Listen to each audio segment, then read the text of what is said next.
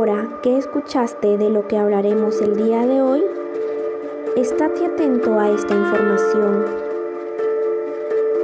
En la actualidad, la contaminación del medio ambiente y la destrucción de los recursos naturales han suscitado una creciente preocupación en la sociedad y su debate alcanza a todos los sectores de la comunidad. Ello ha obedecido fundamentalmente a la paulatina toma de decisiones acerca de los peligros que la degradación del medio ambiente extraña para el presente y el futuro de la humanidad. Ya que en definitiva lo que está en juego es la propia supervivencia humana. Para abordar este fenómeno de la contaminación en toda su complejidad, debemos abordar los principales problemas del medio ambiente, entre los que podemos destacar los siguientes. 1. La deforestación.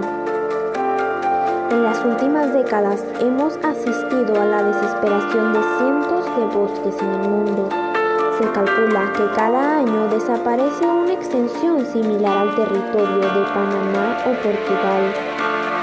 Ante este panorama, los efectos de los gases que se encuentran en el aire son más notorios y pueden causar graves enfermedades para la especie terrestre. 2. Los desechos industriales y domésticos. El consumo masivo promueve procesos industriales en cadena que pasan por alto la protección del medio ambiente. Los desechos que se generan tras estos procesos son una de las principales causas de la contaminación. 3. Los combustibles fósiles. La excesiva explotación de carbono, el petróleo y el gas natural, entre otros, genera altos índices de contaminación, no solo en el aire, sino en los entornos en donde se extraen tales recursos. Hasta la fecha, ninguna convención internacional ha logrado trazar un límite claro entre el desarrollo sostenible y el cuidado de la tierra. 4. Los altos índices de producción de basura. Nuestra sociedad se caracterizan por el alto consumo de bienes, lo cual genera, a su vez, un alto nivel de residuos. Cuantos más sean mayores los daños, mayores serán los daños causados a la tierra. Las iniciativas políticas e institucionales contra la contaminación de la tierra son muy positivas. No obstante, también la ciudadanía y las familias desde sus hogares podemos ayudar a frenar los efectos de este fenómeno. ¿Cómo? Fíjate las siguientes opciones. 1. Compostar alimentos orgánicos y reciclar la basura no orgánica. Esta es una alternativa donde tanto el gobierno y la población deben participar. El Estado deberá implementar más carros recolectores y que sean clasificados según sus desechos. Esto quiere decir que habrá un camión de basura para alimentos orgánicos y un camión de basura para alimentos no orgánicos. Por otro lado, la población debe cumplir correctamente botando los residuos donde corresponde. 2. Impulsar el consumo responsable.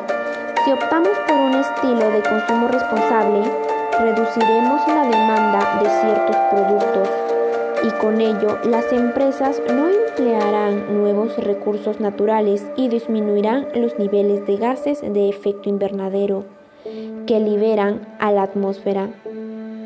3. Construyendo un huerto urbano en casa. Los huertos caseros no solo nos ayudan a obtener alimentos más saludables para el autoconsumo, sino que nos dan un buen recurso para generar conciencia sobre la contaminación. ¿Sabías que la contaminación del aire mata a 7 millones de personas cada año? La contaminación del aire es un problema ambiental que se ha acentuado en los últimos años en los grandes conglomerados urbanos. La emisión y dispersión de grandes cantidades de contaminantes en la atmósfera de la ciudad producto de las actividades antrópicas más la topografía y las condiciones climáticas conducen a niveles significativos de contaminación. Estas son algunas alternativas para tratar de reducirlas. 1. Llevar de revisión nuestro carro para comprobar que el vehículo no contamina más de lo permitido. Un coche en buen estado siempre contaminará menos. Usar tecnología ambiental es aquella que se utiliza sin dañar el medio ambiente, la aplicación de la ciencia ambiental para conservar el ambiente natural y los recursos y frenar los impactos negativos de la involucración humana. 3. Usar productos limpiadores ecológicos. También se recomienda utilizar con precaución los productos de limpieza convencionales de base química artificial y sobre todo no mezclarlos sería ideal sustituirlos por limpiadores ecológicos y prescindir de ambientadores artificiales, así como de productos insecticidas. En todo caso, es fundamental respetar las indicaciones del fabricante. ¿Y tu familia? ¿Cuántas de las prácticas anteriores tienes como hábito?